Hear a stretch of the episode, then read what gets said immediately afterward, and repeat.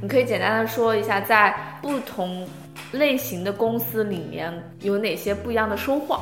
然后以及你到设计咨询行业可能遇到的挑战是什么吧？可能刚进入到这一行的挑战是什么？我可能跟你提的问题回答的方式可能不太一样。好的，你可以不回答我的问题，也是可以的。思 路清奇是吗？对。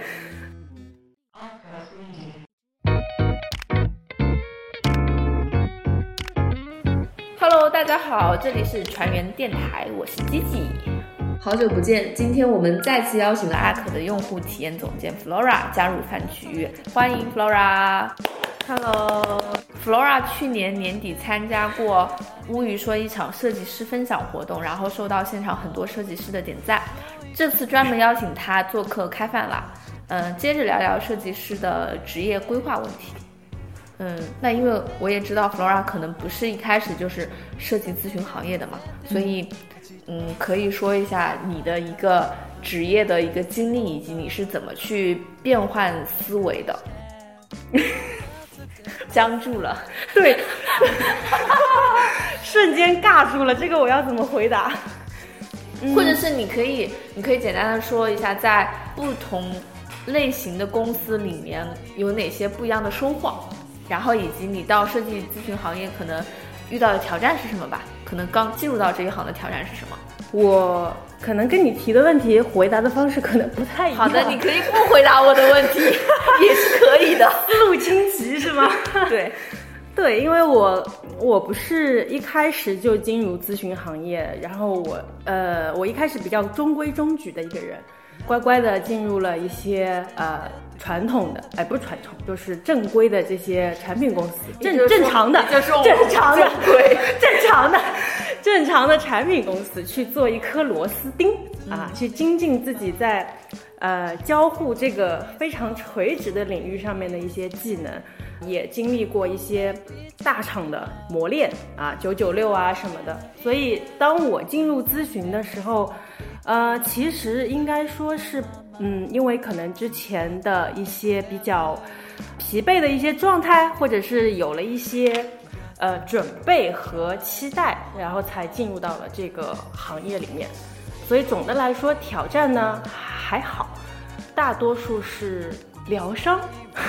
OK，那那所以为什么要要从一个行业跳到另外一个行业？其实我倒没有很。很明确的说，我我从一个，呃，比如说产品行业跳到了一个呃咨询行业。其实我脑子里也一直不太有这个非常强烈的行业的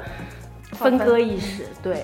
因为做的事情总体来说呢，不会说差异太大，但可能涉猎的这个角度和深浅会有差异。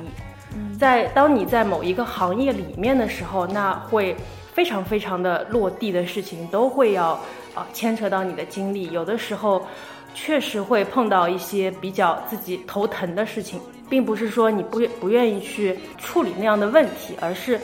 一直在那个原地徘徊的时候，其实是比较痛苦的。嗯哼，对。然后到了咨询行业的话，就会它的困难和挑战就会不一样，就是。咨询行业到了，特别是到了 ARK 这边的话，其实每次做，我个人而言，每一次做每一个项目都是一种新的尝试和挑战。我也是，对，就是包括你每一次在交付内容的时候，都是全新的。东西就完全不存在什么套路一说，就不像说一定要做一个研究，交一份研究文档，研究文档的格式是一二三四，不存在的。每一次的研究的点都会不一样，思路也会有每一次对自己的一个突破和一种新的要求，所以你出的东西都是不一样的。那这个点确实，我觉得需要投入更多的精力和思考，去每一次就对自己要重新思考，因为没有套路可循。那这个就是我觉得是最大的挑战和最有趣的地方，对你不会走重复的路。嗯嗯，OK，那我问一个问题，嗯，是我之前问过另外一位，嗯，那个设计总监的问题。哦，谁 s h e r r y 就比如说，呃，我们先不说具体在学院里面学的是哪个细分的嗯设计专业，那就比如说就是一个很我随便，因为我们公司也有很多可能本科的时候是工业设计的，那可能我们广义的时候它就是设计专业的吧，有设计思维的一个培养。那你既然也经过产品类型的公司，然后也经历过设计咨询公司，你觉得作为一个初出茅庐的新人，你觉得先进入哪一行会比较好？呃，这个我觉得是看每个人的性格的。像我就是属于比较，就是当我自己没有底气的时候呢，我是属容易比较怂的那种人，就是比较乖一点。如果性格跟我一样，就是本身可能，当你没有达到一定积累，你不太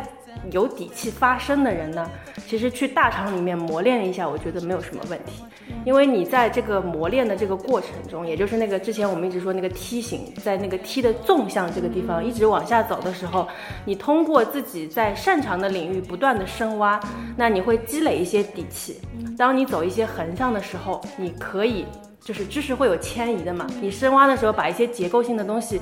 印在脑子里，那你去横向在走的时候就会有底气一些。因为如果像我这种性格的人，一开始进入到咨询行业的时候，我相信我应该会容易比较蒙，容易蒙圈，就我不知道应该这个方向在哪里，对我的挑战是比较大的。当然，我觉得像积极这一类人呢，就应该一开始就到咨询行业，就思维特别的有张力。商业吹捧。对，好，那我们哎，我想知道前那个那个那另一个总监是怎么回答你的？其实我忘记了，但是他他的意思，他没有说哪个要先后，他是觉得这两个能力是一定要有的。如果你对自己要求高，或者是他觉得缺哪一块儿，你就是一个不完整的。嗯，就是他是个完美主义者。他觉得，如果你先在产品公司，那可能需要到设计咨询公司去把那个那个格局，就是因为打对打开，去看到不同领域的，嗯，以及它可能前瞻性会更强，就会把你血液又重新 新鲜起来，嗯，那种状态。然后，如果你是一直都在设计咨询公司的话，你是看不到一个产品完整落地，它需要经历哪些环节，就是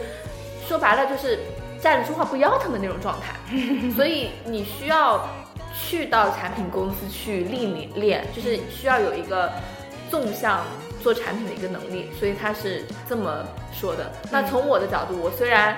现在还没有 打算去大厂，嗯嗯，我也不会在这里说我要去大厂的。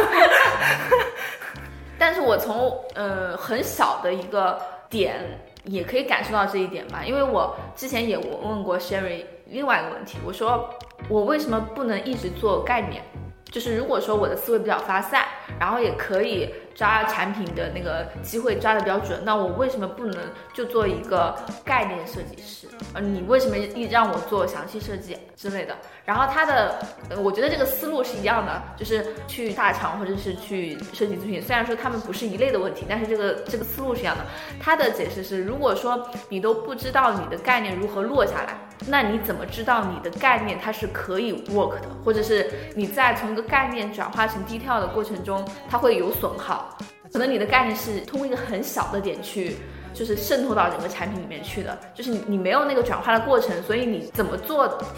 就是都不对，就是没有参透其中吧。嗯，所以我是觉得，嗯，是有道理的。嗯，我倒不一定觉得，我可能不太在这方面不太是那种完美主义者，可能过了那个年龄，老了。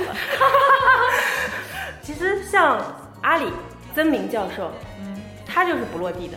他是纯上面战略的、务虚的，嗯他是一一碰到一点点落地都不行的，就完全就跑偏了。嗯对，所以我倒不觉得说，当然我们是设计师，不是那种战略师啊，就可能你会说职业类型不一样，但是我倒不觉得说一定是都要去补齐，看你想做哪一类的人。像比如说，我还是比较务实的，就也许我还有一个类似于未来自己有一个创业梦，我需要去打造一个完整的东西，老板要警惕了。我可以和老板一起创业，对吧？就是，所以我会 care 落地的能力。但如果说我们其实并不想说一定要去打造一个公司，或者我的目标都不是去做一个务实的事情，或者我就是要去规划未来的，我就是要看更远，我把我看得更远的一些东西给到别人就可以了，对别人有启发就可以了，因为这种人也有价值啊，他在团队里面也有价值。那我做这种人就可以了，那我未必一定要去磨练我的那个，呃，落地的那个能力。所以我觉得不一定是一定要都有的。嗯，OK，对，好，那么本期开饭了就到这里了。如果你们喜欢我们的节目，可以在各大音频平台搜索 ARK 船员电台订阅收听。如果你想要了解更多，可以在微信公众号搜索 ARK 创新咨询，关注我们。本期节目就到这里，我们下期再见，再见，拜拜，拜拜。